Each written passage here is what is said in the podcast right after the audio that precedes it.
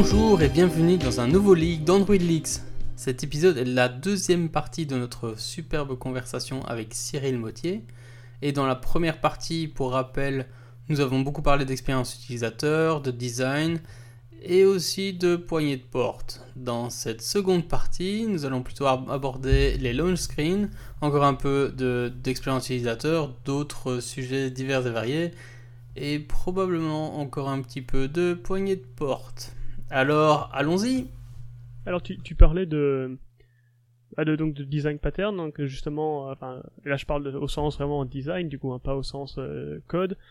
Et euh, notamment, tu été assez euh, vocal euh, sur un design pattern lié au, au, launch screen, donc l'écran de, démarrage, notamment avec les, applications Google qui s'étaient mises à, d'un seul coup en mettre alors qu'avant c'était plus ou moins déconseillé. Donc est-ce que peut-être est-ce que tu peux en parler? Est-ce que tu peux du coup nous expliquer un peu de quoi il retourne?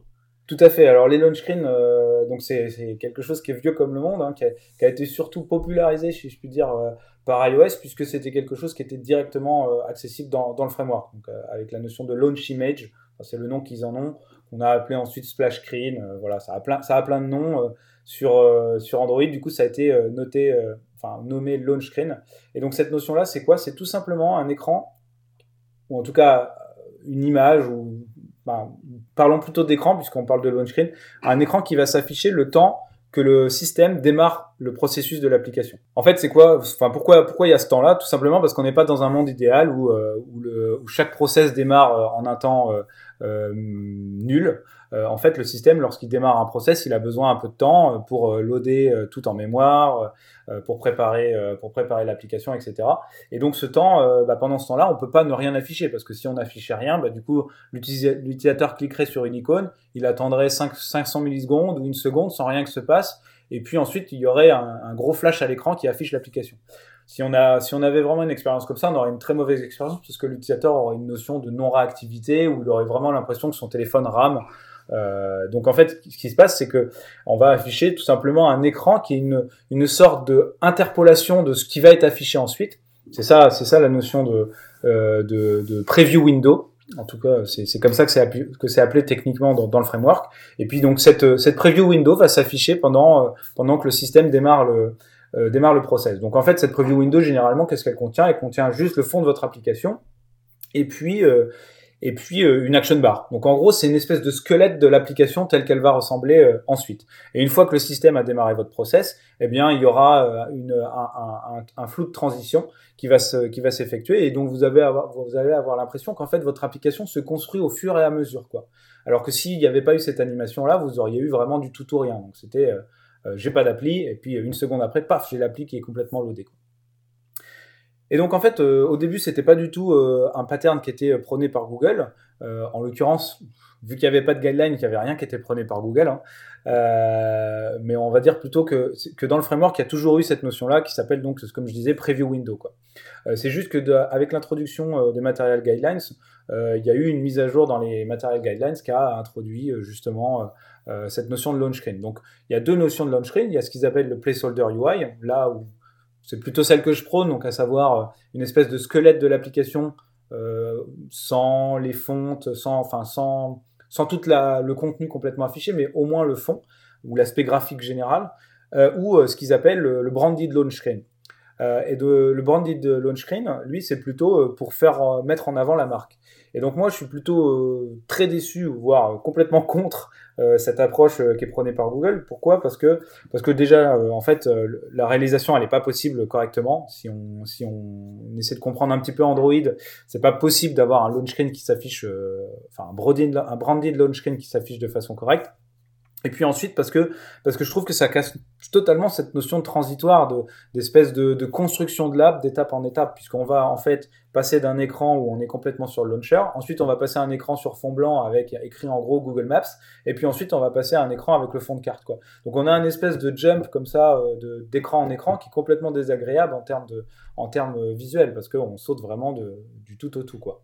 Là où avec le placeholder UI on a vraiment cette transition euh, euh, très très graduelle et très euh, et très douce entre le launch screen et, et le contenu de l'application. Si je me trompe pas aussi, un des autres problèmes qu'il y avait, c'était si jamais tu, tu, tu, passais à une autre activité, donc je lance une activité A, donc j'ai effectivement ce, ce branded launch screen, pour arriver à l'activité A, ensuite je lance l'activité B, euh, je reçois un coup de téléphone, ça dure une heure, j'en sais rien, euh, je raccroche, et le problème c'est que donc du coup bah, l'activité B était recréée, mais quand je enfin, quand je quittais l'activité B et relançais A, en fait, il relançait le, le branded launch screen, ce qui fait que ça cassait complètement aussi ce, ce flow, en fait, entre. Exactement. Euh, c'est de retour en arrière. C'est exactement ce problème-là que je mentionnais quand je dis que c'est impossible de le, de le coder euh, sur Android.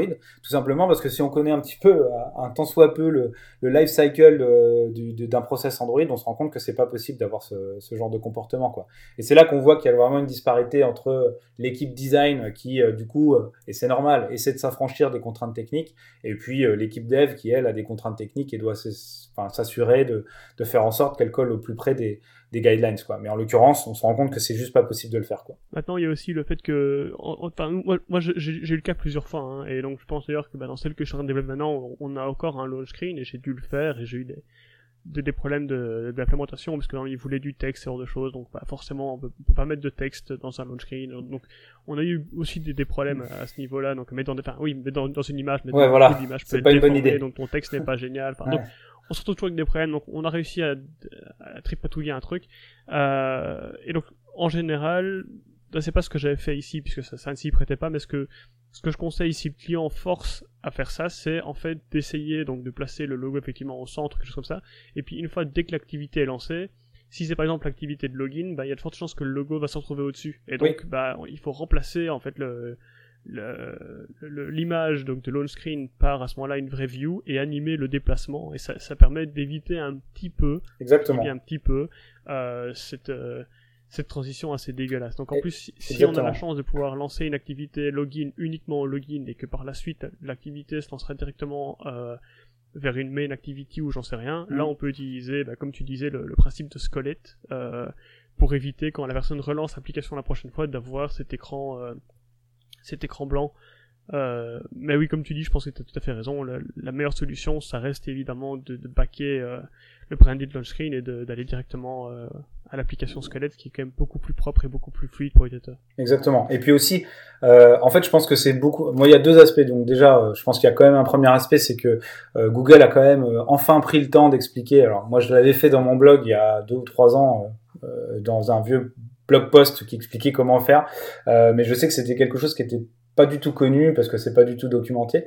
C'est comment faire en sorte de faire ce, cet écran-là. Et donc Google a quand même fait un gros travail là-dessus puisqu'ils ont vraiment, euh, ils ont vraiment fait de la communication pour expliquer comment implémenter ça le mieux possible. Donc même si ce que les gens affichent me plaît pas, au moins ils l'affichent correctement. Parce qu'avant, on avait une tendance à avoir un écran noir qui était tout simplement la preview window. Et ensuite, on démarrait une activité qui s'appelait souvent splash screen activity. Mmh. Et, et, on affichait ce splash screen et puis on bloquait l'application pendant 500 voire 5 secondes, disons. Euh, sauf que c'était super frustrant parce qu'en fait ces 5 secondes là ils ont aucun sens. Euh, le process a déjà démarré, on pourrait déjà afficher du contenu donc j'ai juste pas envie d'attendre 5 secondes pour voir une marque. Donc au final ça c'est quand même plutôt un, aspect positif quoi, euh, que, Google a mis en place. Quoi. Et le deuxième aspect que j'ai complètement oublié de, de, quoi je voulais discuter, et bien si ça me revient j'en parlerai après, c'est pas grave. Mais d'ailleurs, enfin, du coup, je, je, je, te recoupe à, à ce moment-ci. Du coup, euh, en fait, si, si, je me trompe pas, c'est en fait un, un hack plus qu'autre chose. Donc, il n'y a pas vraiment euh, de c'est pas vraiment prévu en fait. Hein. Donc on, on, met juste un background à une activité qui du coup est chargée tout de suite, mais c'est pas pré... enfin, c'est pas forcément prévu pour être euh, utilisé comme ça. C'est plus un hack, non? Ah non non, au contraire, c'est depuis version Android 1.0 ça existe. C'est juste que personne euh, avait regardé un petit peu la doc, mais c'est là depuis le début et c'est fait pour ça. Hein. Le hack, en fait, c'est d'utiliser ça pour mettre euh, une marque dedans. Mais à l'origine, le truc était fait vraiment pour, pour y mettre un squelette de l'application. Et, si on regarde, je crois, si je dis pas de bêtises, mais alors ça date, hein, ça date de 5 à voire, voire 7 ans, euh, la toute première version de Google Maps, elle utilisait ça euh, avec beaucoup de beaucoup d'ingéniosité puisqu'ils affichaient en fait un espèce de quadrillage qui exprimait le fait que la, la, la, carte était en train de se charger. Puis ensuite, ils faisaient un fading avec les tiles. À l'époque, c'était pas du vectoriel, on avait vraiment des tiles bitmap. Donc, il faisait un fading avec les tiles bitmap et, et ça, on avait vraiment l'impression que l'application se construisait au fur et à mesure. Quoi. Donc ça, c'est quelque chose qui est dispo depuis euh, la version 1.0 d'Android. Et, et, et, pour, et pour l'aspect juste technique, Pardon Yannick, je te coupe. Non, non, vas-y, vas-y. Parce que Benjamin dit ouais, c'est une activité qui s'affiche. En fait, c'est pas tout à fait ça.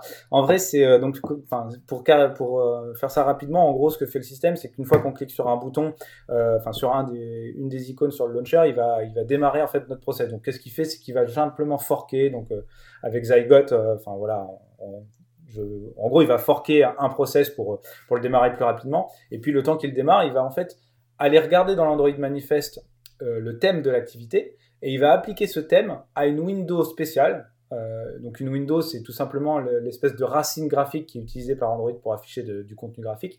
Et euh, il va donner à cette window euh, bah, le thème qui a été récupéré de l'Android Manifest. Donc en fait, ce thème, en tout cas cette window, n'appartient pas du tout à votre process. C'est vraiment le système qui affiche cette window et c'est pas du tout euh, votre process qui, qui, est exécuté ici. En fait, le process, il n'y a aucun on create de votre application qui a été démarré. Il n'y a rien du tout qui est encore euh, en train de s'exécuter. C'est vraiment le process euh, système qui est en train d'afficher cette window. Et une fois que le process de votre application est démarré, il va y avoir un fading entre votre window à vous et la window, la preview window du système. Quoi. D'ailleurs, au cas où, c'est euh, la raison pour laquelle euh, on ne peut pas mettre de texte dans, euh, dedans, puisqu'il va utiliser un drawable. Et en fait, je crois que c'est depuis Nougat, on peut mettre des drawables custom là-dedans. et en fait, avant ça, il ne le permettait pas parce que c'était potentiellement un, risque de sécurité, puisqu'on pouvait à ce moment-là exécuter notre code dans un process système ou dans le process du, launcher. Et donc, c'est c'est la raison pour laquelle on ne pouvait pas mettre de, de drawable custom à à cet endroit-là. En l'occurrence, on ne peut toujours pas en fait. Je crois que depuis Nougat on peut. en fait, euh, non. On, peut, on peut dans notre process, mais on peut pas justement ici. Donc, euh, si on regarde la doc, enfin, je suis à peu, je suis à, peu près certain à 95% que c'est pas possible parce que je vois pas comment ça pourrait fonctionner. C'est que ça voudrait dire que notre process à nous est démarré parce que pour pouvoir instancier ce custom drawable, il faudrait que le process soit démarré, quoi. Et donc, euh, donc en fait, ça ne marche pas dans le cas des preview windows ou dans le cas des, ressources qui sont partagées et affichées par d'autres process. Donc ça peut être le cas par exemple des widgets sur euh, des widgets dans le sur le launcher par exemple. Donc ça ne marche en fait que quand c'est utilisé pour euh, un drawable qui est affiché in process quoi, dans, le process qui appartient à l'application quoi. Dans, dans laquelle l'application euh, tourne. Mais bien sûr, oui, donc donc en fait, il y a, enfin, tu, tu dis pas que des bêtises, hein, Benjamin. Ce que je veux dire par là, c'est que oui, c'est vrai. Si, si. Non, non. Ouais, si, si, si, t'inquiète. Ce que je veux dire par là, c'est pas, la peine de passer de la pommade, je sais.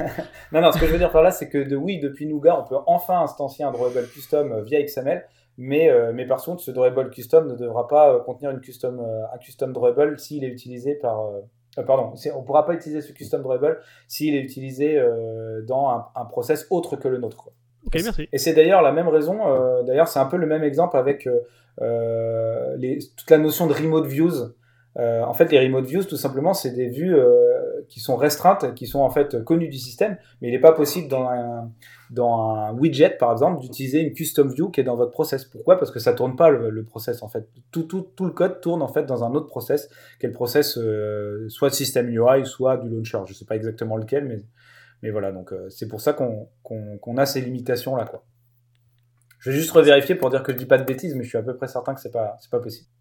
C'est assez complexe en fait ce système. Moi je suis pas très familier avec ce avec ces remote views en fait. Euh, pourtant j'ai déjà fait quelques widgets et c'est vrai que en tout cas moi j'étais euh, assez limité par ce que je pouvais faire dans mon dans mon widget. Oui on peut mettre on peut faire un layout, hein, on peut faire un layout comme n'importe quel autre layout, mais mais j'étais quand même assez surpris du de la restriction euh, globale en fait de ce que je pouvais faire dans dans ce layout finalement. dans le euh, layout dans le ben, layout en général ou juste de dans dans le layout du widget donc dans le truc ah qui s'affiche dans dans le widget euh, il y avait certaines choses que je pouvais pas faire si mes souvenirs étaient sont si si mais justement mais en fait alors je suis pas vraiment familier de tout ça mais en fait si on suit la même logique c'est c'est complètement normal. C'est que tout simplement la notion de widget c'est que le code ne tourne pas en fait dans notre application euh, le code graphique, hein, parce que bien sûr, il y a un service en background qui doit mettre à jour tout ça. Mais, euh, mais le code graphique, il tourne bien sûr dans un autre process, ça doit être le process du launcher, et donc on peut pas se permettre de loader du code qui a rien à voir avec notre process, quoi. Mais, mais pourtant, donc, donc ça voudrait dire que, euh, on, est quand même, on est quand même autorisé à faire des à faire des custom drawables théoriquement non? Enfin alors pas des custom drawables on peut alors après euh, custom drawable euh, ça veut dire quoi? Ça veut dire un drawable qui est instancié euh, enfin qui instancie une classe Java de notre code. Si c'est le cas oui c'est pas possible. Par contre un custom drawable en mode c'est un c'est un layout un layer XML un layer oui d'accord avec avec un shape etc voilà. Tout ça c'est bon parce que tout ça c'est connu du système en fait. C'est dans le framework. D'accord. Et donc juste pour en revenir à, à Benjamin, donc il y a bien une note, hein, euh, note custom durables classes are only accessible from within your application package. Other application will not be able to load them. So, euh, donc là vraiment ça montre bien euh, ce que je disais, c'est que c'est pas possible d'utiliser un custom durable sur une preview window. Pourquoi? Parce qu'on n'est pas dans n'est pas dans le process applicatif, mais on est dans le process euh, system UI. Et c'est pour ça que c'est lui qui est GDE, tu vois?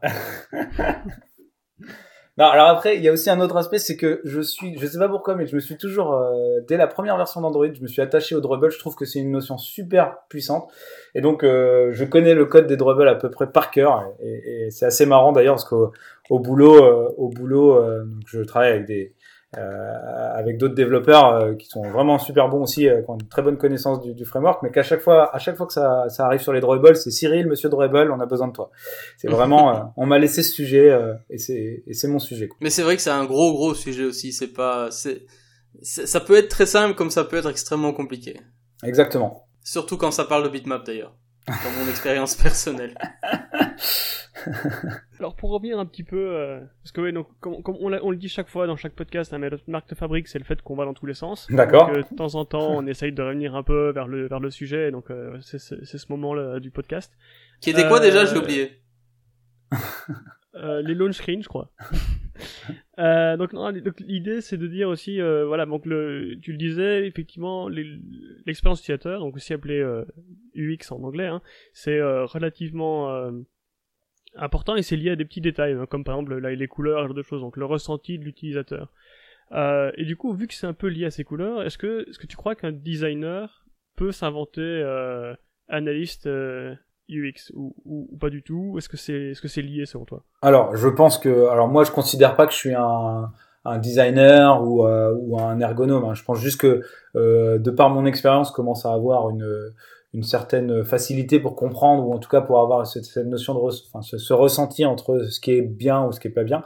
Euh, donc du coup, je pense que ça c'est complètement possible pour tout le monde hein, de se familiariser avec ces notions-là. Donc un designer peut très bien, et c'est même souvent le cas, se familiariser avec ces notions du X et comprendre est-ce que quelque chose est ergonomique ou, ou intuitif ou ne l'est pas quoi. Ok, est-ce que tu penses que designer, c'est, enfin, est-ce qu'il y a des métiers ou du moins des, affinités qui, sont plus proches? Donc là, enfin, si je parlais du designer, est-ce que pour toi, justement, est-ce, qu'il vaut mieux avoir l'esprit cartésien ou est-ce qu'il vaut mieux avoir l'esprit artistique? Qu'est-ce que tu en penses? Ah bah justement, je pense que c'est un peu au milieu des deux, euh, vraiment. Euh, pourquoi? Parce que l'esprit cartésien, euh, donc ça rend ça rend les choses intuitives, mais en fait, on se rend compte que force, enfin intuitive, logique.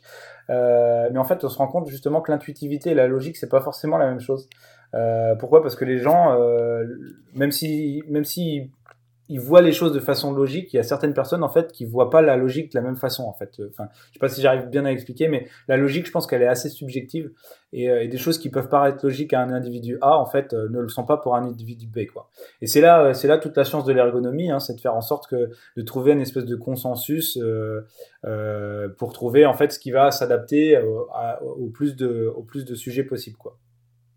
Mais surtout pour des tâches. Euh... Pardon, excuse-moi. Vas-y, vas-y. Non, vas-y.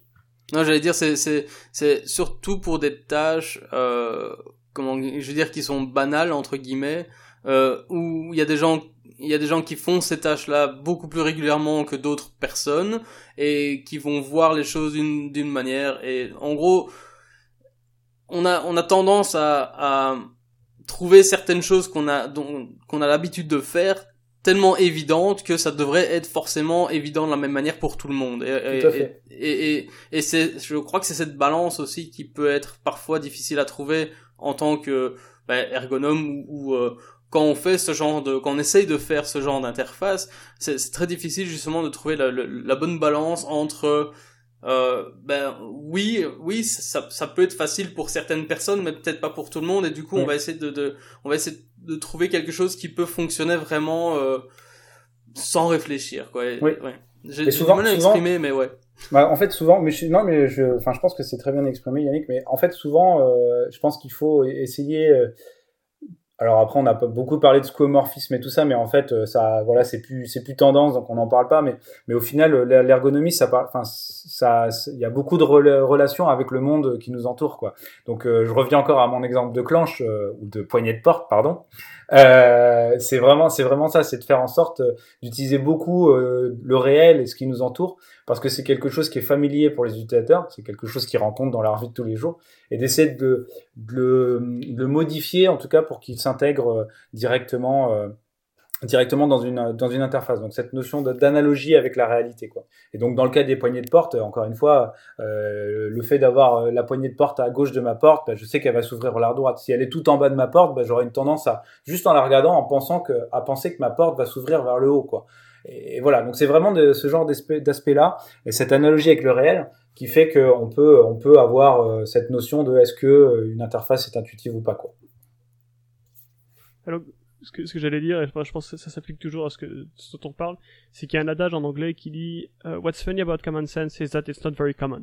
Ouais. Donc euh, en, français, ce qui est marrant avec le bon sens, c'est qu'il n'est pas vraiment euh, partagé. En Exactement. Et, euh, et c'est ça qui, je trouve, je trouve que c'est vraiment vrai dans le sens où il y a beaucoup de choses qui nous paraissent évidentes, et surtout à nous en tant que professionnel justement euh, du, mobile, c'est qu'il y a tellement de choses qu'on fait tous les jours, qu'on a l'habitude de faire, qui nous paraissent évidentes. Et en fait, une fois qu'on met ça dans les mains d'utilisateurs euh, lambda, ou euh, ce qu'on appelle plus communément des moldus, eh ben ils se rendent compte que bah, effectivement ils comprennent pas l'application, que ça paraît compliqué et et, en fait, nous, on, on, est là, mais c'est pourtant évident, il faut cliquer là, il faut cliquer là. Et, notamment, une grande partie des bugs que l'application rencontre, en fait, c'est bah, les, les gens qui utilisent l'application d'une façon dont on n'avait absolument pas prévu parce que ça nous paraît tellement illogique, en fait. Tout à fait. Euh, ouais, mais complètement. Euh, mm.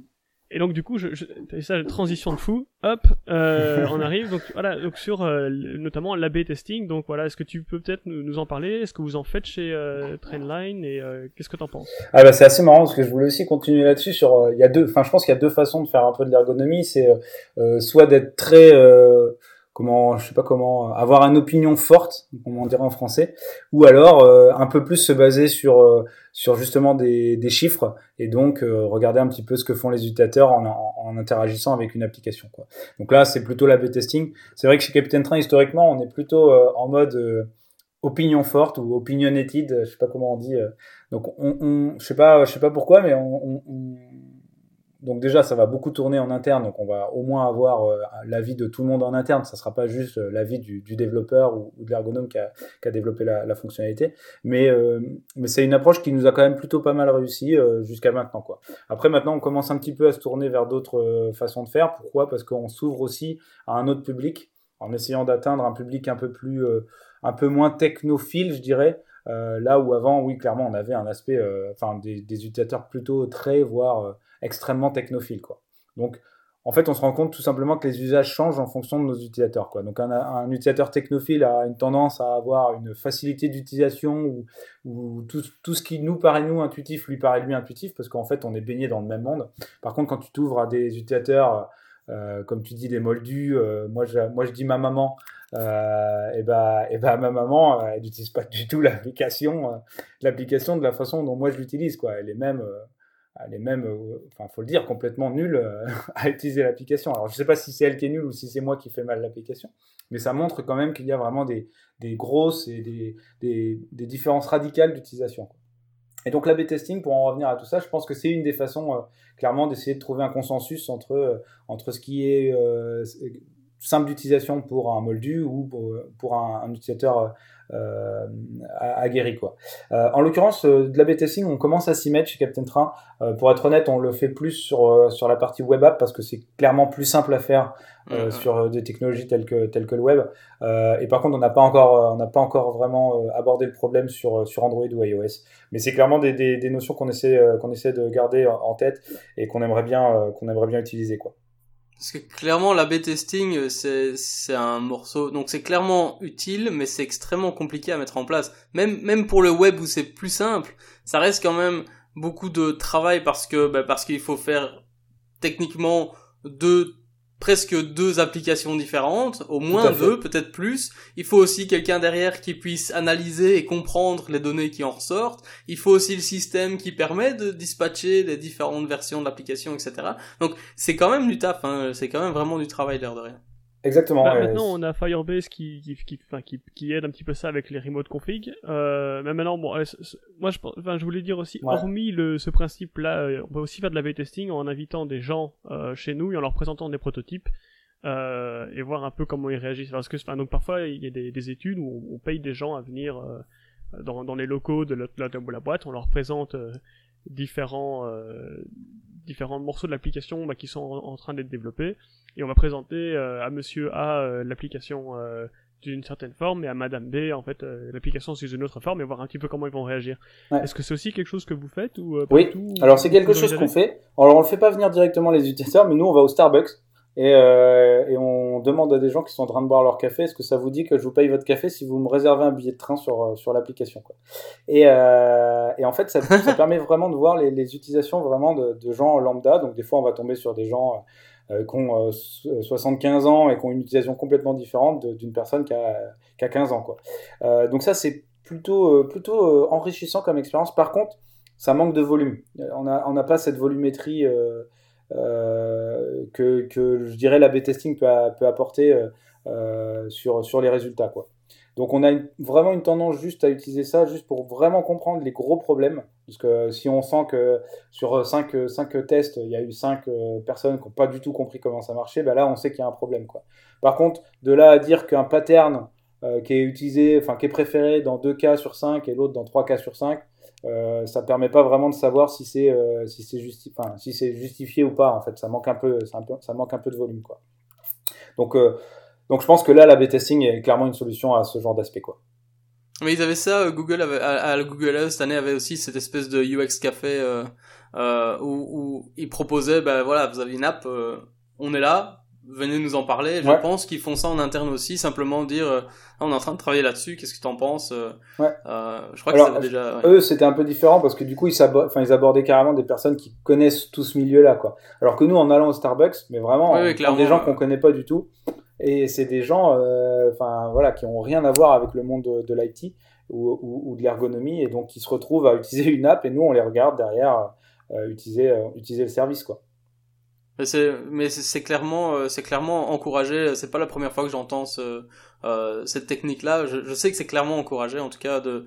Euh, ben, c'est le principe aussi de la de la B-testing. Enfin, c'est le principe de mettre ton produit dans les mains de quelqu'un le plus vite possible pour avoir un feedback aussi rapide que possible pour pour emmagasiner un maximum de choses avec des avec un public euh, qui est complètement aléatoire.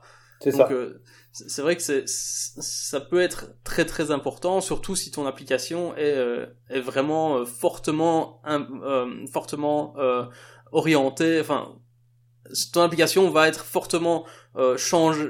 Ah, je n'arrive pas à m'exprimer, c'est terrible. Euh, en temps, avoir... tout notre temps. il va y avoir beaucoup de d'éventuelles de, ramifications si l'application est mal comprise, conçue. C'est ça euh, et non intuitive. Non, surtout dans le cas, ben voilà, c'est ton application, le, Trainline, euh, c'est d'abord et avant tout un formulaire. Si les gens comprennent pas comment utiliser ce formulaire-là, vous vendez rien. C'est ça, exactement. C'est notre cœur de métier. Exactement. Le reste ne sert à rien si on ne fait pas ça bien. Donc, euh, donc c'est vrai qu'on a passé beaucoup de temps là-dessus. Euh, après, euh, en fait, ce qui est assez marrant, c'est que tu es tiraillé entre parce que toutes ces phases-là, c'est super intéressant, on apprend beaucoup, mais ça demande, comme tu disais, beaucoup, beaucoup de ressources, puisque potentiellement, il faut un data scientist, il faut euh, des gens euh, ergonomes qui vont faire les, les, tests utilisateurs, voilà. Donc, ça peut demander beaucoup de temps. Euh, donc, je pense que, en fait, au début, on faisait pas du tout ça parce que parce qu'on n'avait clairement pas les ressources pour le pour le faire, et donc on s'est plus basé sur euh, sur regarder l'existant parce qu'on n'est pas les premiers à faire des formulaires de recherche, on n'est pas les premiers à essayer de vendre des billets, voilà. Donc, on a une tendance à, à regarder ce qui existe en tirer, en, tirer, euh, en tirer le positif et essayer de faire un espèce de mash-up de tout ce qui existe pour en, sortir euh, bah, ce qui existe maintenant, euh, à savoir l'application Trainline Europe. Quoi. Et ça, je pense que c'est quelque chose qu'il faut faire vraiment au début quand on n'est pas dimensionné de, de, façon suffisante. C'est tout simplement de se baser sur l'existant parce qu'en en fait, l'existant, lui, il est, il est clairement dimensionné pour faire ce, genre de choses et, tu peux supposer que, que, chacune de ces interfaces a été faite en, en ayant fait de la B-testing, en ayant fait euh, en ayant fait des tests utilisateurs, etc., etc. Donc, euh, donc se baser là-dessus, en fait, c'est tout simplement, euh, en gros profiter profiter du travail des autres quoi. C'est un peu c'est un peu du, du plagiat mais, mais je pense que c'est ça le développement mobile aussi. C'est du plagiat un petit peu. Bah, c'est Steve Jobs non qui parlait de les gens qui les gens malins copient beaucoup quelque chose comme ça. Il y avait une il y avait une il y avait, une, phrase comme ça. C'est possible. Mais je, ouais. pas, pas trop laid, mais Steve Jobs, pour ce qui est de copier les autres, je pense que ouais, il est bien placé pour savoir comment ça marche. Non, mais enfin, il y avait, il y avait une phrase assez connue sur le fait, justement, il disait, euh, voilà, le, le, être, être intelligent, c'est, c'est savoir comment, euh, c'est savoir qui copier ou quelque chose, quelque chose comme ça. Je ne sais plus, je connais plus la phrase exacte, mais c'était, c'était un peu, bah, c'est un peu ça, en fait. C'est juste s'inspirer de quelque chose qui marche et, et en faire quelque chose d'un peu mieux. Exactement. Et, et la phrase était suivie par Merci Xerox, non? mais, justement, euh, en l'occurrence, on peut critiquer euh, Steve Jobs. Euh, enfin, je suis le premier à critiquer quand il en a besoin. Mais en l'occurrence, je pense pas qu'il n'y a pas, y a pas juste une notion de copie. C'est-à-dire que il faisait pas que copier. il avait une tendance à copier les principes, mais il avait une tendance aussi à les, à les humanifier et à les rendre complètement simples d'utilisation. Et c'est là la différence entre juste une, simple et pâle copie. C'est vraiment qu'il pousse les, principes dans leur moindre, euh, moindre retranchement pour en faire quelque chose euh, bah, d'accessible. Et, je pense que c'est un peu ça aussi, c'est un, peu comme ça qu'il faut, qu'il faut travailler quand on fait de l'ergonomie sur, sur mobile. C'est tout simplement d'utiliser l'existant et essayer d'aller un peu plus loin que ce qui existe pour, pour faire en sorte qu'on soit meilleur que les autres. Quoi. Clairement, mais je pense que si on reprend l'origine des, deux plateformes iOS et Android, iOS au départ était beaucoup plus simple d'utilisation que Android à son à, ses débuts aussi. Android était clairement beaucoup plus ingénieur oriented que euh, que l'était euh, iOS. Et enfin, il y avait il y avait clairement un monde de différence. Maintenant, je crois que on n'a plus vraiment ce, cet énorme gap entre les deux, mais mais clairement les approches, les démarrages n'ont pas du tout été les mêmes et on sent que iOS a avait toujours un peu cette, cette, cette, cette, avance, côté ergonomie, en tout cas côté intuitif, côté simplicité, etc. Ah oui, complètement. Mais c'est assez marrant parce que bah, à chaque fois que, que je suis en conférence comme ça, qu'on me demande euh, c'est quoi la différence entre Android et iOS, et, j'ai exactement la même vision, parce que moi qui ai fait, euh, qui ai fait, euh, enfin qui ai côtoyé les deux mondes, Android au début, comme tu dis, c'était ultra geek. Quand tu regardais le framework, tu hallucinais sur tout ce qui est possible de faire. En fait, tu te rends compte que ça a presque été over-engineered, clairement, Android. Hein. Euh, il y a pour une classe, je, regardons View, tu vas voir le nombre de méthodes dans Framework Android et l'équivalent UI View sur euh, iOS, il y en a peut-être 4 ou 5 fois moins. Et pourtant, ça fait, ça fait très bien le travail. Quoi. Et donc, Android a été plutôt, euh, a été plutôt au début une, un OS qui s'est concentré juste sur les possibilités techniques, mais sans vraiment s'occuper de comment apporter ces possibilités techniques à l'utilisateur.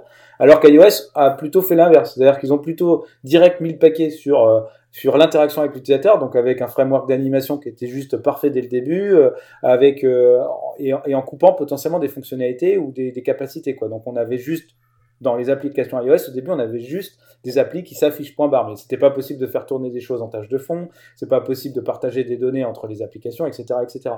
Et en fait au fur et à mesure, bah, iOS a rattrapé le retard d'Android donc sur ces aspects fonctionnalités, donc la possibilité de faire tourner euh, avec les background tasks, de faire, faire tourner des, tâches euh, en tâches de fond, en tout cas à minima euh, en tâches de fond sur iOS. de la même façon, on commence à partager de, plus, de façon de plus en plus simple des données entre, entre applications. Et puis à l'inverse, Android, lui, eh ben, vu qu'ils avaient un background, enfin des bases techniques qui étaient parfaites, ils ont juste essayé de, par contre, enfin parfaites, en termes de fonctionnalité, je parle pas en termes d'ergonomie justement, euh, du coup, ils ont travaillé sur tous les aspects sur lesquels ils n'étaient pas bons. Euh, et ben, en l'occurrence, c'était tout ce qui était ergonomie euh, et, et, interface utilisateur. Je pense par exemple à tout ce framework animation où il a fallu qu'on attende la version 4.0 pour avoir quelque chose de correct. Quoi. Ouais, clairement. Qui est l'équivalent de ce qu'il y avait sur iOS, enfin iPhone OS 2.0 à l'époque. Quoi. Au, tout début, oui, c'est ça, c'est ça, tout à fait. Et, mais, bon, voilà, on, a, on est. Que c'est que c'est fait par des ingénieurs parce que donc même Material Design ça reste encore fort carré donc en fait hein, regarde les, les, boutons restent fort carrés genre de choses. Euh, même Material Design toutes les icônes en fait c'est des c'est des formes géométriques et genre de choses. Donc on, sent quand même l'inspiration euh, ingénieur. D'ailleurs la preuve c'est si on reprend euh, les, designers chez Google il y en a beaucoup qui, sortent des applications. Je ne pense pas avoir déjà vu ça euh, du côté d'Apple. Donc je pense notamment bah, Nick Butcher Roman Murik etc ou des mecs qui sortent des trucs à chaque fois technique. Donc on voit qu'il y a une inspiration derrière qui est euh, un petit peu ce côté ingénieur, ce côté cartésien et qu'on ressent du côté Android, alors que justement Apple c'est plutôt l'inverse, c'est la, fibre artistique, c'est la fibre euh, euh, qui ressort plus. Maintenant personnellement, mais ça c'est vraiment mes goûts, moi je, je, je trouve la, iOS moche. J'aime pas du tout ces blurs, j'aime pas du tout le choix de couleurs et, et les, formes ne me plaisent pas. Mais ça c'est ça c'est vraiment personnel. Je pense que, enfin, je, je comprends parfaitement les gens qui aiment bien. Maintenant. Euh, euh, pour moi, c'est une force le fait que ces deux OS soient à la fois si différents et pourtant qui, qui, qui se rapprochent dans leur fonctionnalité, dans leur fonctionnement euh, permet qu'il y en pour tout le monde. Et c'est ça qui, qui fait la force du truc. Donc il faut pas du tout dire ah, Android c'est mieux qu'iOS ou iOS c'est mieux qu'Android. Je pense que c'est comme on, comme on disait, voilà, ils avaient tous les deux leurs forces de base avec leurs faiblesses. Ils ont tous les deux réussi à rattraper leur retard en se copiant un peu l'un l'autre, on va dire. Euh, mais on, se trouve maintenant à un niveau où les deux ont une qualité euh, semblable. Et euh, tant, que, tant, tant, que tout le monde s'y retrouve, c'est ce qui est important. Tout à fait. Euh, donc juste pour après c'est marrant parce que ce point de vue là moi j'ai pas tout à fait le même. Donc après les, personnes que tu citais à savoir Roman ou, Nick Butcher enfin Roman Nurik ou Nick Butcher bah justement euh, c'est pas des designers à la base c'est plutôt des ingés qui se sont un peu reconvertis dans, le design. Mais si tu regardes vraiment euh, la Material Design Team c'est vraiment que des designers et je suis à peu près persuadé qu'il y en a pas un qui fait du développement quoi. Donc, donc ils ont vraiment cette fibre artistique comme tu peux l'entendre chez, chez Apple quoi. Et après sur l'aspect euh, sur l'aspect design, euh, bah en fait, euh, moi c'est marrant, je le vois pas du tout comme ça. Enfin, je le vois pas côté cartésien, euh, sur la simplicité des formes, etc. Je pense que c'est en fait tout simplement l'évolution actuelle de, des interfaces qui demande, enfin qui est demandée par les utilisateurs, à savoir une simplicité des formes et une simplicité des interfaces, quoi. Donc moi je le vois pas vraiment comme un aspect, un design d'ingénieur, mais plutôt juste un design qui vient répondre à une demande qui est la simplicité, parce que les gens en ont marre d'avoir des icônes un peu trop le scromorphisme où on avait euh, cette, cet aspect texturé, cet aspect voilà, euh, ressemblant à la réalité, bah, en fait les gens voulaient juste, euh, de mon point de vue, quelque chose qui soit beaucoup plus, beaucoup plus plat mais beaucoup plus simple et donc beaucoup plus facile à, analyser d'un seul coup d'œil. Mais voilà, c'est, toi chacun a son point de vue, c'est assez marrant de voir que toi pour toi c'est plutôt côté ingénieur parce que je sens le, le, côté que je vois, enfin, après, c'est en analysant, en analysant ce que je vois du côté d'Apple, je vois, je pense, c'est dégradé. Donc, moi, je disais les, trucs que j'aime pas chez, chez Apple, non, c'est le, dégradé, je trouve ça affreux. Ouais. Et, euh, notamment, on parlait ça avec l'équipe iOS, où à chaque fois, le, designer nous sort, nous sort un, un design avec un dégradé, euh, nous, on dit non, non, non, on veut pas ça, et puis alors, du coup, l'équipe iOS se fout de la gueule en disant, ah, si Google vous disait que c'est bien, vous diriez que c'est bien, etc. Mmh. Euh, moi, je, mais du coup, le truc, c'est, voilà, donc tu vois, donc comme tu disais, voilà, cette texture, etc. J'ai l'impression que iOS retourne plus vers ça, notamment, tu vois, ils font des, effets de flou avec un effet un peu euh, texture, un peu comme ça, comme s'il y avait vraiment une sorte de, de, de, plexiglas par devant, euh, justement que, que, Android euh, s'écarte de ça complètement. Donc je sais pas si c'est ce que les gens veulent ou pas. Moi, c'est, je, je, comprends ton point de vue. Je pense que tu as effectivement raison aussi dans, dans, dans ton argumentation. Euh, est-ce que c'est ce que les gens veulent ou est-ce que c'est l'historique aussi? Parce que mine de rien, Material Design, euh, bien que c'était une, c'est d'ailleurs euh, un magnifique, euh, des magnifiques guidelines de design, ne s'écarte pas tant que ça de, de Holo. Quoi. On voit quand même, on voit l'inspiration, on voit d'où ça vient. ah, tout à fait. Hein. Ouais, tout à fait. Euh, et que, bah, voilà, et pareil, iOS, on arrive, on, voit aussi d'où ça vient. Enfin, d'ailleurs, euh, bah, c'est toujours la même chose. Hein.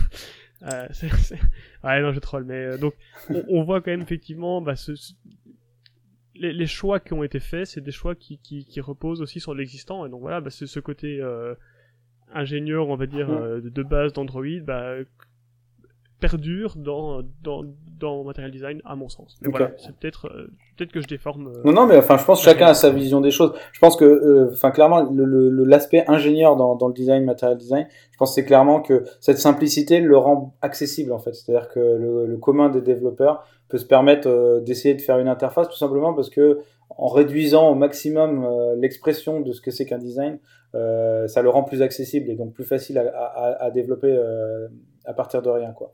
Donc ça ah, c'est quelque chose euh, qui, qui, qui ah, je pense est un bon aspect quoi. Absolument, moi je, je dois dire je suis à euh, Bootstrap. Bah oui, mais, c'est ça, c'est ça. Moi qui suis euh, enfin j'ai absolument aucune fibre euh, design graphique euh, quoi pas que ce soit je... pardon? J'osais pas le dire. Non, ouais, non, non, mais que dalle. Hein. Je, je, j'ai vraiment du mal et, et je dois dire que le material design, parce que bon, moi je suis vraiment, je fais que de l'Android et, et ça me mode bien. Mais depuis que depuis material design, je peux facilement faire des apps qui ont de la gueule parce que bah il y a il y a tout, tout, toute cette réflexion qui a été faite par des gens qui savent, par des gens qui ont qui ont vraiment passé le temps à à mettre ça en place et il y a il y a énormément de choses qui sont faites euh, et, et qui pas, pas, pas complètement automatiquement, mais, mais qui vont induire une certaine ergonomie aussi. Euh, euh, notamment je, je, je pense euh, au Recycler View avec les avec les cartes euh, qui aident pas mal à, à, avoir un peu cette cette notion de de contenu euh, des les élévations qui aussi permettent euh, il y a toute une série de choses qui qui voilà qui qui aident maintenant il y a, moyen de faire un chaos pas possible hein, c'est sûr mais mais les mais cartes les cartes personnellement ça me sort par les yeux je peux plus les voir vrai mais bon ah bon. mais euh, mais ok. Après, mais, mais, mais l'idée est là, en fait, c'est simplement pour oui. dire, ok, voilà, ben, nous, on a déjà mis en place un système qui permet de mettre un peu du contenu en avant, ou en tout cas de, de séparer un peu des, des, des bouts. Euh, maintenant, les trois quarts du temps, quand moi je fais une, une, une liste, euh, c'est de plus en plus rare que j'utilise des cartes, sauf si, si c'est pour montrer vraiment un truc séparé, quoi. Juste Mm. un petit, un petit bout, une espèce d'overlay ou un truc que, que je dois dire, tiens, là il y a des informations que j'ai envie que tu vois tout le temps, et le reste du temps, ce sera une liste, euh, une liste avec, avec un truc relativement plat, quoi. Mais, j'utilise de temps en temps un peu cette notion de carte pour dire, Mm. tiens, voilà un, un morceau d'information qui, qui va être euh, qui va être un petit peu séparé du reste de l'écran mais c'est juste parce que j'ai envie que tu gardes ça j'ai envie que tu gardes ça en tête Ouais. Après, je pense qu'il y a un, autre, un dernier aspect, euh, je pense que qui peut expliquer cette différence entre le design iOS et le design, euh, le design euh, Android. C'est un peu, euh, enfin, qui peut expliquer la genèse ou plutôt le, le, le pourquoi on en est arrivé là. C'est aussi, euh, et, et, ça va un peu à l'encontre de ce que je disais avant, où les designers ont quand même une tendance à s'écarter de la technique. Mais je pense que, je, en l'occurrence, Material Design a quand même réfléchi un peu à la technique. C'est-à-dire que Material Design se doit de tourner dans des, sur des, téléphones Android. Et les téléphones Android, bien sûr, on, peut en avoir euh, des, des on peut avoir des Samsung euh, Galaxy S7 dernier cri. Donc, euh, ce, ce range, ce panel de, de devices fait, fait, enfin, fait qu'on ne peut pas se permettre de, de, tout faire dans le design. Et donc, Material Design, par sa simplicité, peut tourner à peu près partout, quelle que soit la puissance du terminal. Alors que tous ces rendus euh, de flou en temps réel qu'on a sur iOS, clairement, sur un Wiko, je pense qu'on le fait brûler directement dès qu'on commence à faire un, un dès qu'on commence à faire un flou. Je suis même pas sûr qu'il arrivera à faire du rendering à 60 fps, ce genre de choses. Euh, donc, donc, donc, je pense que clairement, c'est aussi un des, une des raisons de la paternité ou de la jeunesse de, de Material Design, quoi. C'est de s'adapter à tous les téléphones, euh, quelle que soit leur puissance, quoi.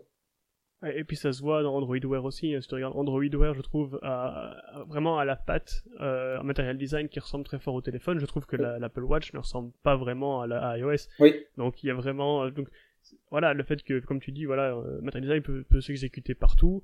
Bah, c'est sa force qui permet justement bah, d'avoir un, truc plus cohérent, à mon sens, en tout cas, ça. Euh, que iOS. C'est ça, et c'est vraiment tout le travail que j'ai apprécié dans Material Design, c'est d'avoir une, une, une, une, notion d'interface simple mais agréable, quoi. Parce que souvent on considère que faire quelque chose de beau, ça implique euh, beaucoup, beaucoup de, de, de visuel ou beaucoup de, de bah, d'aspect graphique quoi. En fait, on se rend compte qu'avec euh, un pauvre carré, une ombre et un fond bleu, euh, on peut faire quelque chose de superbe. Enfin, en tout cas, qui est agréable à l'œil. Et un ripple effect. Et un petit ripple effect. Ouais. Le ripple. Mais ça, le comment ripple, est-ce qu'on dit en français d'ailleurs le ripple? Ripple, ça va être. Euh, je sais plus comment ça s'appelle. Des vagues.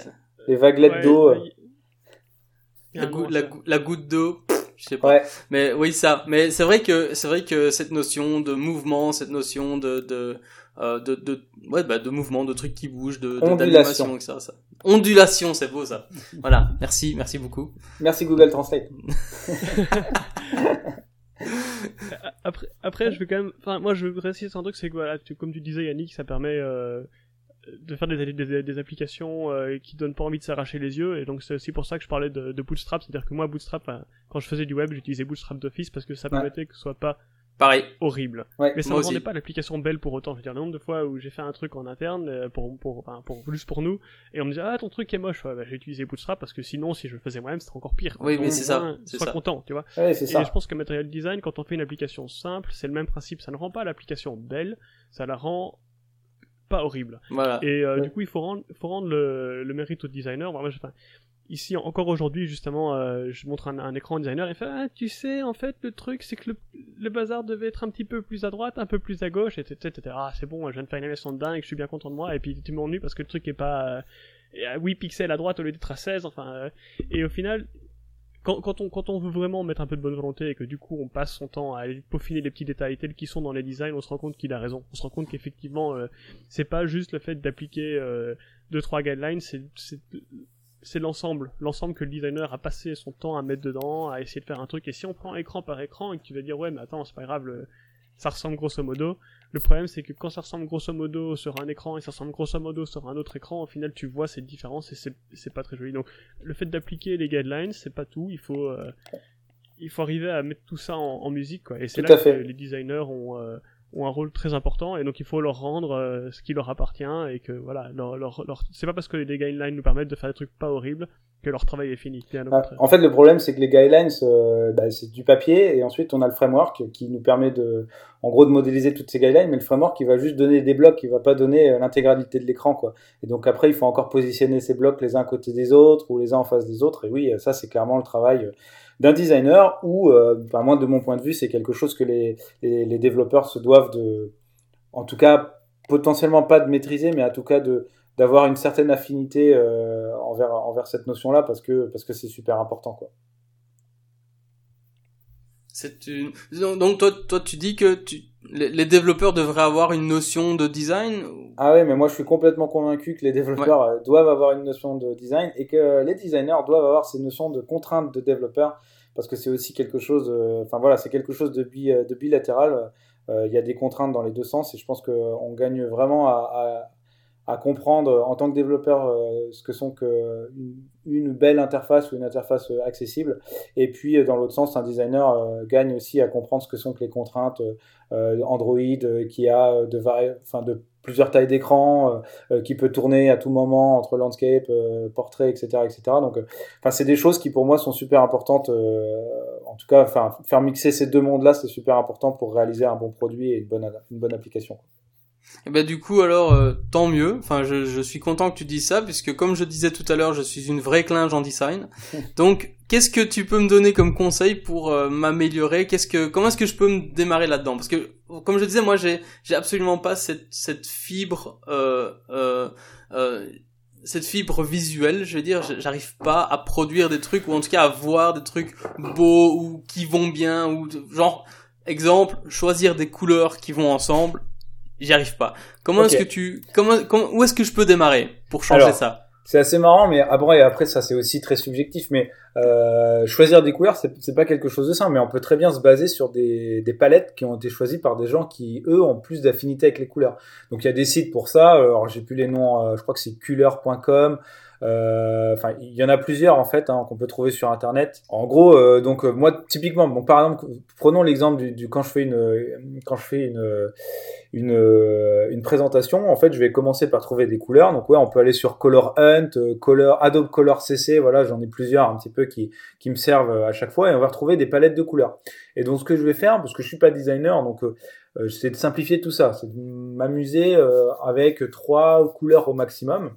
Donc euh, deux couleurs, on va dire un petit peu, euh, un petit peu, euh, un petit peu flashy. Donc je sais pas, prenons un bleu et, un, jaune un petit peu palo, enfin pas un jaune fluo, hein, plutôt un jaune palo. Et puis, ensuite je vais jouer avec ça quoi. Et puis bien sûr, j'aurai le blanc ou un gris ou une nuance de gris et puis une nuance de gris clair et une nuance de gris noir. Donc je vais juste choisir ces couleurs-là, puis ensuite je vais aller trouver une police de caractère et puis je vais commencer à jouer avec tout ça quoi.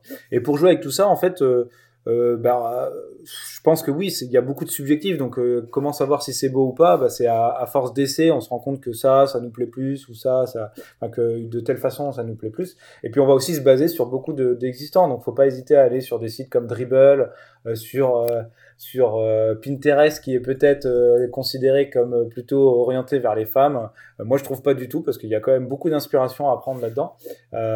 Et, en fait, c'est vraiment dans toutes ces inspirations-là qu'il faut puiser pour, pour, pour comprendre ce que c'est qu'un beau design ou, ou un design agréable. Quoi.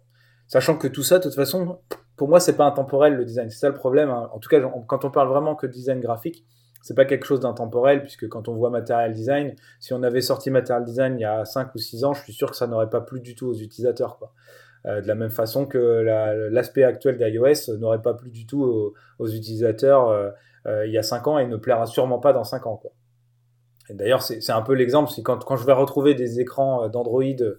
ou 1.5 ou 1.6 maintenant, je, je, me dis comment j'ai pu utiliser ça. Et de la même façon, quand je vais voir un, écran iOS euh, d'iOS 2, je me dis putain à l'époque je trouvais ça super bien, mais en fait c'était horrible quoi. C'était juste horrible, ces gradients glossy. Euh. Voilà, donc je pense vraiment que le design c'est aussi quelque chose qui est, qui est pas intemporel et qui, qui évolue au fur, au fur et à mesure du temps. Et donc c'est vraiment une espèce de, de consensus global euh, entre, entre, entre, entre les designers et, et les gens de la communauté du design quoi. Ben merci beaucoup pour cette réponse. Voilà. Mais donc, en fait, malheureusement, j'ai pas trop de super réponses à te donner. Je pense que c'est beaucoup d'inspiration, en fait. C'est beaucoup, beaucoup. Mais voilà, c'est ça, c'est ça que j'allais dire. La, réponse que moi j'ai reçue, c'est j'ai du travail. En gros, fais, fais tes devoirs et, et va voir un peu ce qui se passe. Il faut assimiler beaucoup de choses. Alors, regarder. Utilise en fait, des outils. Déjà, quand tu utilises des apps, il faut pas juste regarder l'app euh, comme un produit, comme une fonctionnalité, quoi. Il faut aussi regarder l'app comme un, un beau produit, un produit design. Et déjà, là, tu vas apprendre des choses juste en regardant ça, quoi. Donc le mhm. fait, le fait, toi, par exemple, tu m'as parlé euh, des stations, euh, de la suggestion de stations euh, dans, dans l'appli Trendline Europe, c'est que tu as plus regardé la fonctionnalité que le visuel. Alors que, bon, tu as quand même parlé de l'animation, mais typiquement, l'animation, elle apporte énormément, puisqu'elle elle exprime la transition entre le formulaire de recherche et euh, l'état, je remplis un, champ de ce formulaire.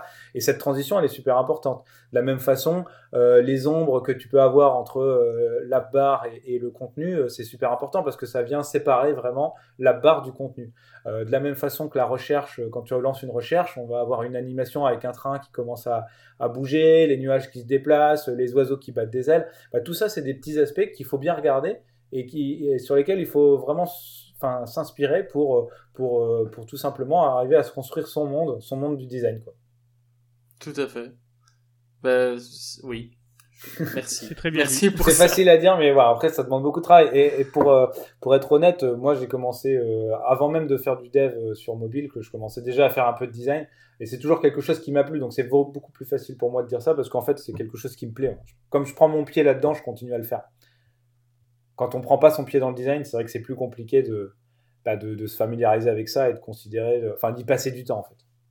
C'est, enfin, en tout cas moi, ce qui me bloque aussi, c'est que bon, moi, je suis très euh, ordinateur, technique, logiciel, et donc quand je sors un logiciel pour faire quelque chose en design, euh, déjà à la base, je comprends rien. Alors là, ça me ralentit très très fort. Alors quand j'essaie de faire un truc qui dans ma tête semble super simple, genre euh, tiens je vais faire un rond puis mettre un bar, puis une barre et puis après tirer deux trucs et, hop c'est censé faire quelque chose de facile, bah euh, et puis après j'arrive dans un Photoshop ou dans un Illustrator et je comprends plus rien. J'ai enfin découvert un truc qui s'appelle Affinity Designer qui lui commence à, enfin parler mon langage en tout cas. Je commence à m'y retrouver. J'ai réussi à faire notre superbe logo euh, de, de, Android Leaks euh, avec avec cet outil. Euh, c'était extraordinairement fabuleux. J'ai pu mettre mon carré avec mon miron et, mes petites barres et ça a fait euh, la tête d'Android et j'étais très content de moi. Mais mais avant cet outil là ben j'arrivais pas à trouver quelque chose qui me enfin en gros j'étais vraiment freiné par le par ma frustration de ne pas comprendre l'outil. Et et, euh, et, et du coup oui non je m'amuse pas du tout. Quand je suis frustré je m'amuse pas c'est clair. Ouais bah, c'est normal. Et, il faut, faut, passer cette phase en fait. Faut faut vraiment arriver à passer cette phase. Mais Affinity Designer enfin je suis le premier à en faire la promotion. J'arrête pas de tweeter autour de ce, de cet outil. C'est juste euh, Enfin, après mes 8 ans. je crois que c'est ta faute que j'utilise en fait. Ah, je suis juste un, un, un adorateur euh, inconditionnel de, ce logiciel qui, je trouve, euh, a complètement compris ce qu'il fallait faire en fait. Euh, je comprends même pas pourquoi j'utilisais Photoshop avant quoi. je, je, crois, je crois que c'est à cause de toi que je l'utilise en fait, ou grâce ah, à toi plutôt. Bah, bah, c'est bien. euh, notamment la toute dernière version qui est sortie aujourd'hui, qui est juste une tuerie euh, et qui introduit des notions telles que les, les constraints, donc les contraintes. Donc on peut commencer à faire des layouts quand on va les agrandir. Eh bah, en fait, ça ressemble beaucoup à, à coordinateur layout euh, dans Android. On peut dire bah, cette vue elle va rester collée en bas à droite euh, et, quand on va agrandir le, rectangle, en fait, la vue, enfin le carré va rester à, coller en bas à droite. Donc c'est vraiment comme un coordinateur layout, mais dans un éditeur de, un éditeur de graphique, quoi.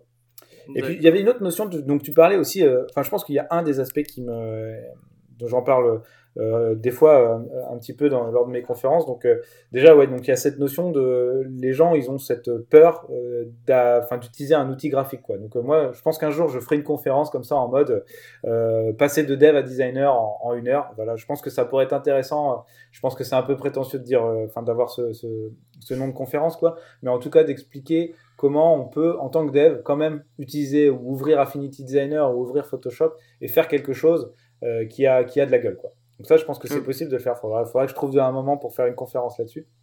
Avec un nom euh, pareil, tu vas pas te faire que des copains. en Belgique à venir le faire. Donc, euh, GDG Bruxelles, GDG Namur, DevFest quand tu veux. D'accord. Euh, N'hésite pas à venir. Bah, merci on, on te payera le billet de train. Ah, intéressant. Mais acheter sur Trainline Europe? Ben, bien entendu. on te montrera comment on a comment on commande si tu veux. On ira prendre un café ensemble. et donc euh, ouais, donc un autre aspect en fait qui me qui me frustre énormément en fait, c'est euh, et qui et qui moi pour moi m'horripile parce qu'en fait, je pense que c'est aussi une des raisons pour lesquelles les développeurs sont si euh, allez, n'ayons pas peur des mots, aussi nuls en design, c'est parce que tout simplement ils ils ont pas d'inspiration quoi. C'est-à-dire que tous les outils les outils qu'on a en tant que développeur, ils ne sont pas pensés ergonomiques et ils ne sont pas pensés euh, d'un point de vue design. Là où, quand on va voir les outils de développement, par exemple, dans le monde Apple, donc vraiment dans les outils de développement iOS, on se rend compte en fait que le moindre truc euh, euh, qui permet de regarder, je sais pas, les threads en, train de tourner actuellement sur dans le dans le process, ben même ça, c'est ergonomique quoi.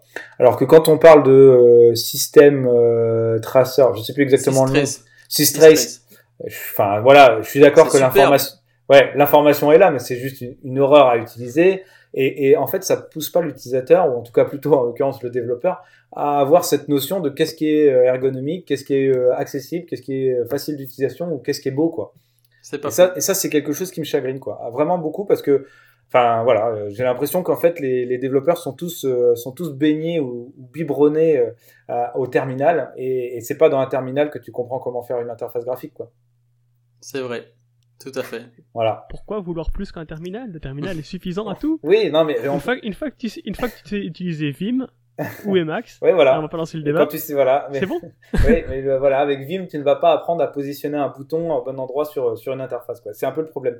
Euh, et, et, je suis un petit peu content d'Android Studio dans cet aspect-là. Je pense qu'il y a encore beaucoup, beaucoup de travail, mais il a quand même fait euh, un, gros, un grand pas en avant sur, sur, sur la sur, sur les.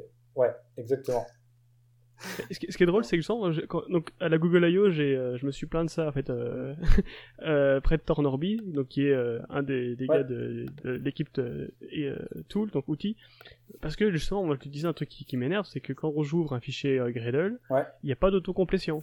Mais à côté de ça, ils vont te faire une interface point and click où tu peux aller changer tes dépendances. et donc pour moi, enfin justement, je trouve que l'outil justement qui est l'IDE est normalement destiné à des gens qui sont un peu des power users, donc qui vont avoir tendance à ouvrir le code et à vouloir travailler dedans. Et visiblement, la, vision que eux en ont, c'est que tout le monde devrait pouvoir y arriver sans pour autant être un power user. Donc tout le monde pourrait ajouter une dépendance et euh, du coup, ça va à l'encontre de mon besoin, de mon envie. Et, et donc, euh, et, et, Constraint Layout, c'est pareil. Ça me, ça me, fait lâcher mon clavier pour prendre ma souris pour aller placer des vues et ça va me frustrer parce que j'arrive pas à le mettre comme je veux. Alors que si avec le clavier, bah, je tape les trucs, ça va tout seul. Euh, donc, sans tu parles de coordination pas du tout en fait. Ah oui, d'accord. Non, non. coordinateur layout, parce qu'ils ont leur interface graphique pour placer les vues. Constraint layout, ok. Constraint, oui, excuse-moi. Coordinateur layout, c'est génial. Mm. Constraint layout, j'aime un peu moins. Mais, euh, Pourtant, oui, pourtant c'est un potentiel de fou. C'est, je, suis ce sera, ce sera une autre discussion sur un autre podcast. D'accord. ouais, parce que là, on a, on a, sinon, on est parti pour deux heures. Mais, euh, donc voilà, mais moi, je, je suis pas d'accord avec toi sur ce principe-là, c'est que, justement, enfin, je suis pas persuadé que ce soit l'outil de développement qui doit, qui doit apprendre aux, développeurs comment designer, puisque pour moi, souvent, c'est le genre d'outil qui devrait être le plus focalisé sur le power user et euh, sur la productivité plutôt que sur la beauté du truc. Ouais, bah en fait, euh, enfin, je, pense que tu as mal compris exactement ce que je dis. Je dis pas, je dis pas que l'outil, de développement doit faire euh, en sorte que tu puisses tout faire en mode graphique. Je dis pas ça, mais je dis que le, le peu de graphique qui y affiche, il doit être fait de façon intuitive et, et, et accessible, quoi. Et, et j'ai pas l'impression que ce soit ça, quoi. Mais je, suis complètement d'accord avec toi que j'ai pas du tout envie que d'ajouter une dépendance avec un, un bouton euh, plus de dépendance, aller chercher une dépendance à la main dans une interface graphique. Je préfère l'écrire directement avec une autocomplétion dans le texte, quoi. On est tous d'accord avec ça. Mais, mais, mais le peu qu'on a d'outils, enfin, faut, faut être honnête, euh, enfin, notamment dans le monde Android, on n'a pas des outils qui, soient, qui sont euh, super, super intéressants. Euh, le moindre truc que j'utilise, par exemple, dire ArchiveViewer, en termes de fonctionnalité, c'est juste une tuerie, mais en termes d'interaction, c'est juste une horreur, quoi.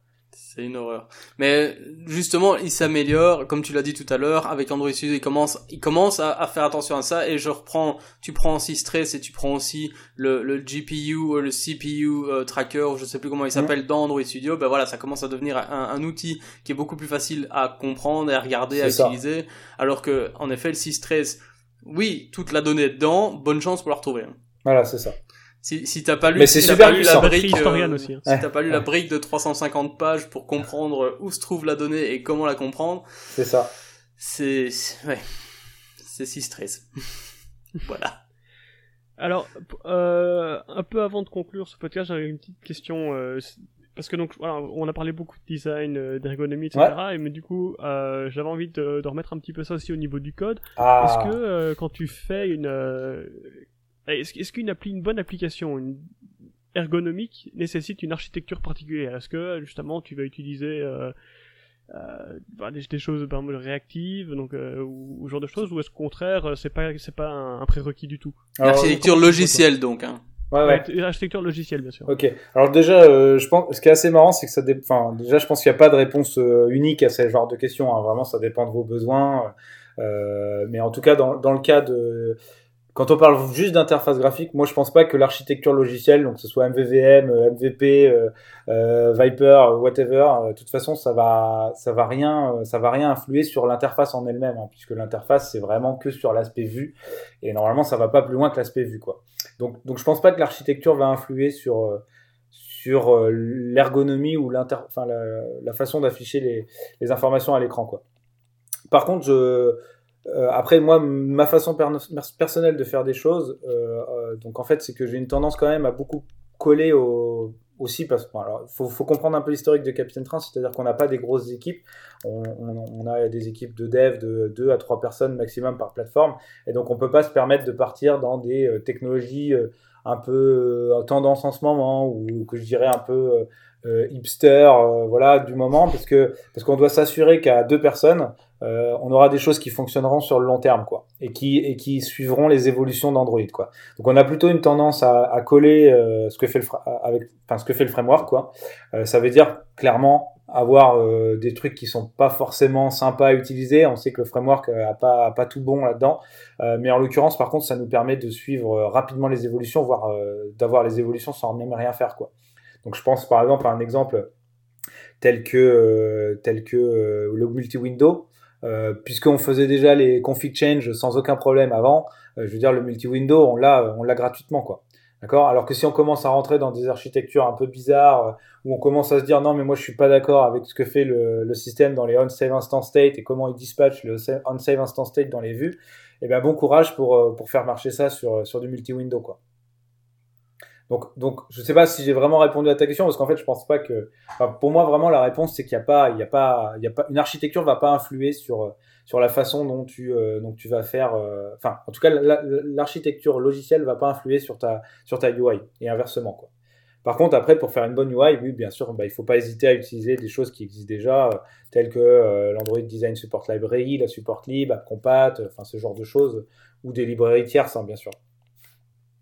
Ah, quand en fait, même. Je peux, je peux résumer ce que tu dis en disant que voilà, c'est- pas forcément. c'est c'est c'est- en fait c'est un peu comme pour tout, c'est-à-dire qu'on on s'en fout un petit peu euh, du, du design pattern que tu vas utiliser, à du moment où tu codes proprement et que tu essayes de respecter un maximum euh, le framework et Exactement. de pas aller à son encontre.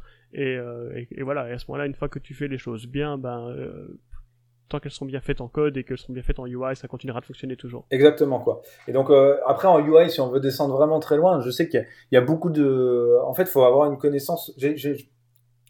Laisse-moi redire ça euh, plus. En fait, j'ai l'impression que quand je vais aux conférences, j'ai l'impression que les gens sont en train de réinventer ce que fait le framework. Sauf qu'en fait, j'ai l'impression que le seul problème qu'ils ont, c'est qu'ils n'ont pas une connaissance accrue du framework, mais il y a beaucoup de choses qui sont dans le framework en termes d'UI, euh, genre euh, le fait de pouvoir faire un bouton euh, qui change d'état euh, euh, en fonction de si on le presse, il est focus, il est selected, activated, etc.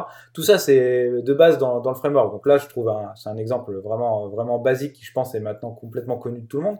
Il y a beaucoup de choses comme ça que les gens ont une tendance à réinventer alors qu'ils sont fournis par Google, soit dans les supports libres, soit directement dans le framework. Donc, euh, plutôt que de réinventer la roue, essayez juste de comprendre. euh, Enfin, je, je dis pas ça, essayez. euh, je vous parle pas à vous directement, Benjamin ou, ou Yannick, mais en, en général, les gens essayez vraiment de comprendre, euh, de comprendre ou en tout cas d'appréhender euh, vraiment le- la plateforme et de comprendre que, que la plupart des problèmes que vous avez eus, vous n'êtes pas les premiers à les avoir eus et qui sont déjà résolus par, par d'autres développeurs, voire par les développeurs de Google. Quoi. Voir sur le framework directement avec bah, je trouve qu'ils ont justement fait une, une- un très bon travail. Je me rappelle des débuts où euh, ah ça y est maintenant on a on a une nouvelle version de l'OS il y a plus rien qui marche il faut il faut penser à, à trouver des trucs. J'ai envie d'utiliser cette nouvelle euh, cette nouvelle petite touche visuelle Mm. mais ça marche que sur les nouvelles versions et pas les anciennes. Alors du coup on est parti. Et puis là ils ont comment ils ont quand même sorti euh, les apps compat ils ont sorti les, les support library etc ils ont fait un sacré bon boulot là-dedans c'est pas toujours parfait, mais en attendant, on, commence maintenant à avoir un truc vachement bien foutu, sans devoir euh, vraiment aller chercher très loin, finalement, puisque c'est gratos, ça vient ça vient d'office avec tout le package. Ouais, tout Ah. à fait. Alors après AppCompat, j'avais bitché récemment. Je me rappelle avoir fait un tweet qui avait pas forcément plu chez Google, en mode euh, pour comprendre AppCompat, faut trois, faut trois PhD et deux masters. Mais euh, en fait, c'est vrai qu'AppCompat c'est quelque chose de super puissant. Euh, Le problème, c'est que ça introduit des notions. Enfin, faut- en fait, ça, ça implique de comprendre super bien Android et ça implique de comprendre super bien AppCompat, euh, qui vient se baser sur des, des notions assez tricky, de, euh, enfin assez complexes d'Android. Donc c'est vrai que une fois qu'on le maîtrise bien, en fait, c'est vraiment un outil ultra, ultra, ultra puissant. Mais ça, c'est pas accessible à tout le monde et c'est un peu ça que je reproche euh, à AppCompat, quoi. Ouais, c'est pas faux. Puis ça casse parfois aussi. Et puis, alors ça, c'est un autre problème, c'est que oui, ça casse plus que le framework, oui. Mais en même temps, ça se met à jour, donc ça va. Oui, voilà, c'est ça, mais bon. Pour, pour reprendre ce que tu disais avec les, les trucs qui sont dans, dans le framework, alors j'ai plus le nom de la classe parce que c'est pas moi qui l'ai implémenté, mais euh, notamment on, on- a un problème avec une, une image qui devait être euh, englobée par du texte, donc euh, ce qu'on ferait en CSS avec un, un floating hein, dans Ouais. le web. Donc c'est-à-dire qu'on on a l'image à droite et en fait on a le texte qui vient, euh, qui, que début est à, à droite, enfin à la gauche de l'image et puis en dessous quand le texte continue. Et en fait, du coup, mon collègue me dit ah comment est-ce qu'on ferait ça Et comment on commence à réfléchir justement à implémenter notre propre truc en disant bah au pire on va on va mettre une, une vue à nous, on va voir jusqu'où elle va, on calcule le nombre de lignes, après on, on, la- on la enfin on coupe le texte pour Ouais. dans une autre texte vue en dessous, etc. Enfin, on a commencé à réfléchir à plein d'idées possibles d'y arriver. Et en fait c'est de base dans le framework, donc il y a un truc euh, pour dire euh, voilà j'ai mis l'image là, euh, maintenant euh, Tourne autour. mets-toi autour, voilà, voilà, voilà la taille, quoi. Mm. Et le truc se calcule pour tout seul, en fait. Après, euh, j'ai oublié le nom de la classe, mais je me rappelle qu'il y a un 2 au bout, de- au, au nom, enfin, au bout du nom de la classe, donc c'est D'accord. Ah, Ça c'est dire que c'est pas la première. Voilà, c'était pas la première. Et visiblement, ils avaient pas d'idée pour le nom. D'accord. Mais, Mais, euh, ça, de, de souvenir, c'était juste dans Marshmallow. euh, donc tous ces, ce qu'ils appellent text layout. euh, euh, mais peut-être, peut-être qu'en fait, euh, tu vois, je connais pas exactement euh, le framework, mais de, souvenir, il y avait, il y a eu des améliorations sur les text view dans Marshmallow, puisque ça te permet vraiment d'avoir un texte qui suit une shape et non pas une shape forcément rectangulaire, mais potentiellement un cercle. Donc, par exemple, sur une montre, tu peux vouloir écrire avec la shape circulaire autour, quoi. Ouais, mais ici, c'est, enfin, je vais, je vais dire des bêtises, en fait, hein, donc on est Ok. déjà assez dit, euh, comme ça. Euh, donc je vais pas insister. Non, mais si c'était plutôt en mode floating, je pense que c'était un text layout. Enfin, il y a, il y, a tout, euh, il y a tout un package C'est de texte. c'est- bêtement une text view et en fait dans l'idée dans l'idée qu'on a fait on a mis juste un, un frame un frame layout avec dedans une image et avec le texte et en fait au, sur, sur le, le texte il, il y a la classe donc qui lui dit juste voilà le enfin donc il y a je sais pas, 40 dp de haut 40 dp de large dans le coin en haut à droite et maintenant euh, démerde-toi avec ça quoi. Ah, ok, d'accord. euh, et lui du coup à ce moment-là il, il s'occupe enfin, comme nous on a placé le- la vue euh, dans le coin en haut à droite et ben forcément lui après il vient se- il, il se dessine enfin autour de ça donc il comprend qu'il y a une contrainte qui l'empêche d'aller jusque là euh, et c'est relativement con. Et donc ce qui est drôle, voilà, c'est qu'effectivement au début, la, la première réflexe ça a été de dire, bah nous on connaît les trucs classiques, on va commencer à réinventer la roue, Mm. alors qu'en fait c'était déjà là quoi. Tout à fait. Mais ça, je pense que ça vaut une petite note dans le dans les notes Ouais, du podcast. je, je le mettrai dans le show notes, je retrouverai le nom de la classe, euh, t'inquiète pas, et je, je te l'enverrai si tu veux. Ouais, bah, je vais regarder parce que du coup, euh, celle-là me, me dit rien comme ça. Les, les, les show notes, euh, les show notes de nos, de nos épisodes sont très très complets. Vraiment. J'ai vu, j'ai regardé euh, le dernier, c'était avec les weak références et tout ça, les sparse arrays. Je, je l'ai maté celui-là. Ah ouais, bah voilà.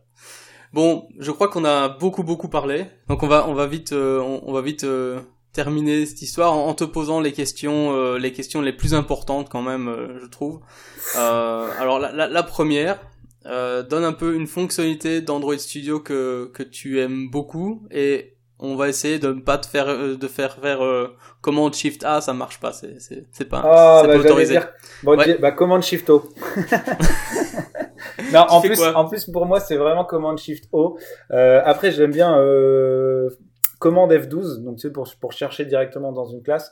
Ou sinon, euh, un truc que j'adore vraiment dans, dans le dernier Android Studio, c'est le l'APK Analyzer.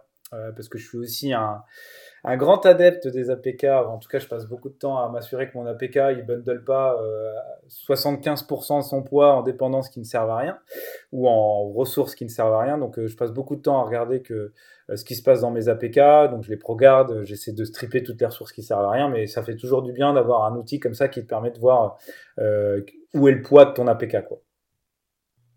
D'accord, très Alors, bien. Autre petite question, euh, une librairie dont tu ne pourrais plus te passer. Bah, c'est triste à dire, mais je vais devoir dire. euh, en- Enfin, non, alors je vais pas dire AppCompat, je vais dire Support Library, parce que c'est pas la même chose.